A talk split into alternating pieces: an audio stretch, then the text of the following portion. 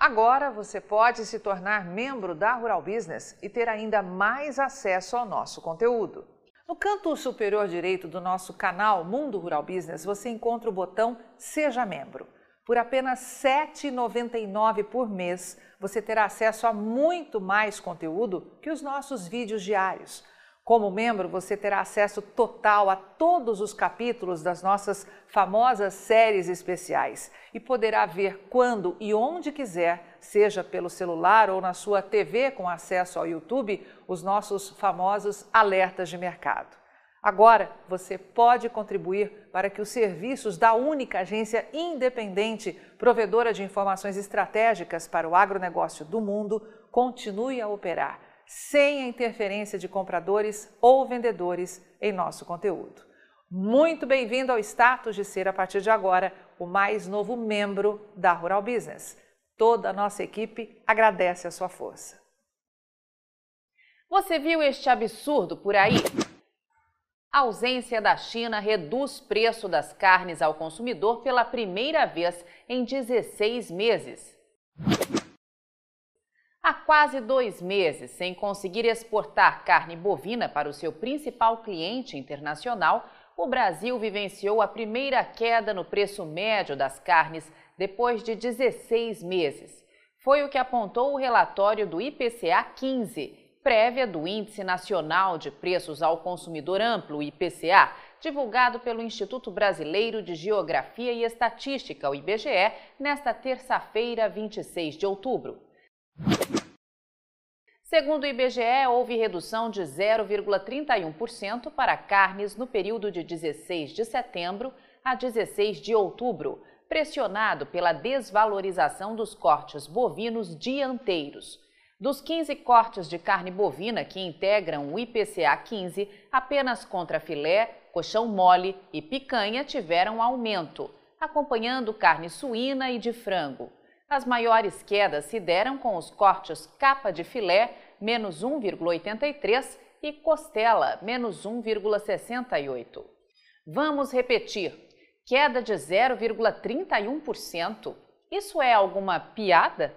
Os caras promovem uma nova novelinha barata, usando dois casos de vacas velhas atipicamente loucas sem mostrar sequer em que unidade frigorífica as tais vacas velhinhas que não entraram na cadeia alimentar foram identificadas, derrubam radicalmente os valores do boi e da vaca gorda em todos os estados produtores e agora vem dizer que o valor da carne bovina começou a cair e que a queda é de 0,31%. Vamos entender melhor? Suponha que você tenha feito uma compra de 100 reais em carne bovina esta semana e pagou R$ 99,69. Isso falando somente nos cortes de dianteiro bovino, já que não tem baixa de preço nos cortes derivados do traseiro bovino. Tá de brincadeira, né? Veja o que de fato está acontecendo com os valores dos cortes derivados do dianteiro e do traseiro bovino com base em preços praticados ontem, comparados com igual data do ano passado.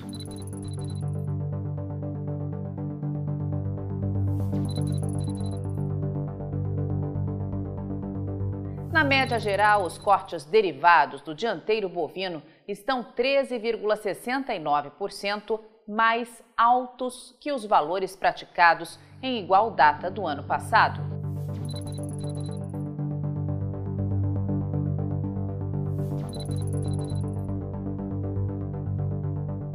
Veja que os cortes derivados do traseiro bovino, o de maior margem de lucro para os exportadores do Brasil, estão, na média geral, 21% mais altos.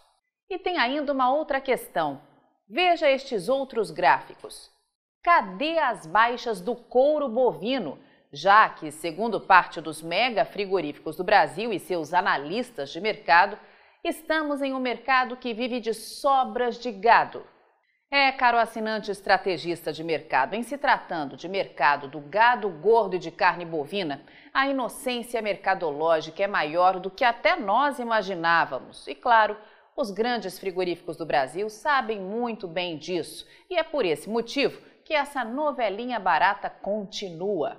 Bastou os compradores de gado perceberem que as porteiras dos confinamentos estavam e estão sendo abertas para o discurso dos grandes frigoríficos mudar.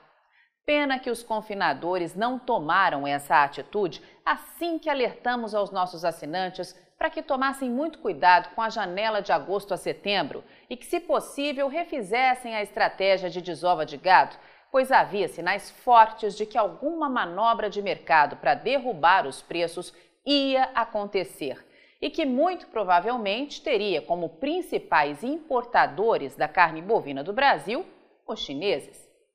Entendemos que para muitos, naquele momento, não havia pasto para que as porteiras dos confinamentos fossem abertas. Mas fica a lição de que a lei da ação e reação existe, inclusive na pecuária de corte. E quando a decisão é agir, é preciso ser rápido e assertivo. Mas, mesmo com tantas tentativas de esticar ao máximo a novelinha barata do suposto embargo chinês, ela está chegando ao fim e, como alertamos, vai haver um deslocamento de novas e pesadas compras dos importadores chineses nos meses de novembro, dezembro e janeiro. Mas não se apegue a isso, afinal, chineses representam quase 60% dos cerca de 30% da produção que é exportada todo ano pelos frigoríficos do Brasil. Os outros 70% abastecem o gigante mercado interno. E tanto os frigoríficos que exportam carne bovina para a China, como os que não exportam, todos sem exceção, estão rindo à toa do mercado. Afinal, olham para gráficos como estes e constatam que só com essa novelinha barata eles já conseguiram derrubar radicalmente o valor do gado gordo no Brasil. E ao mesmo tempo devem faturar muito com exportação até o final de outubro. Veja, o gráfico da esquerda mostra o que foi arrecadado com as exportações de carne bovina in natura de janeiro a setembro e com a projeção para outubro em reais. E o da direita mostra a mesma coisa, só que no ano passado.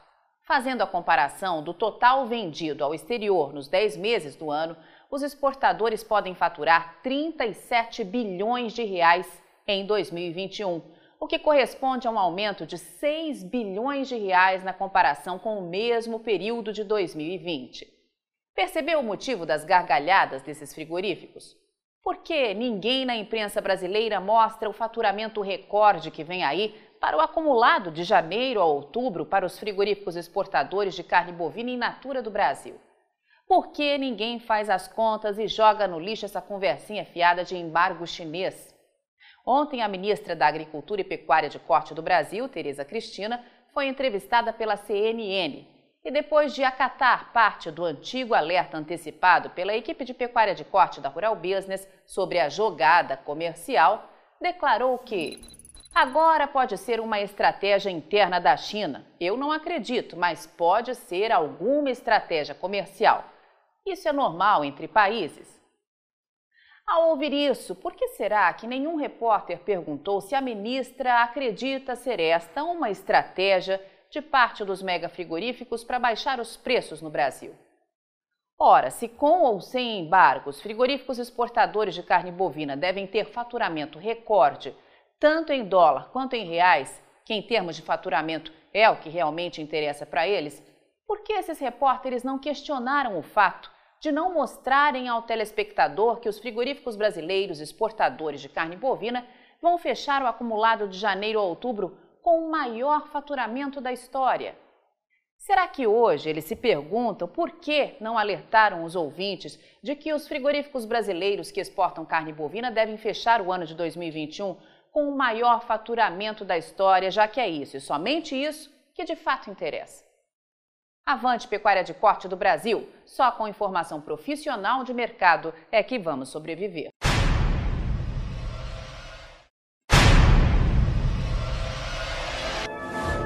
E aí, vai ficar sem ter acesso às informações diárias para o mercado de grãos e proteína animal da Rural Business?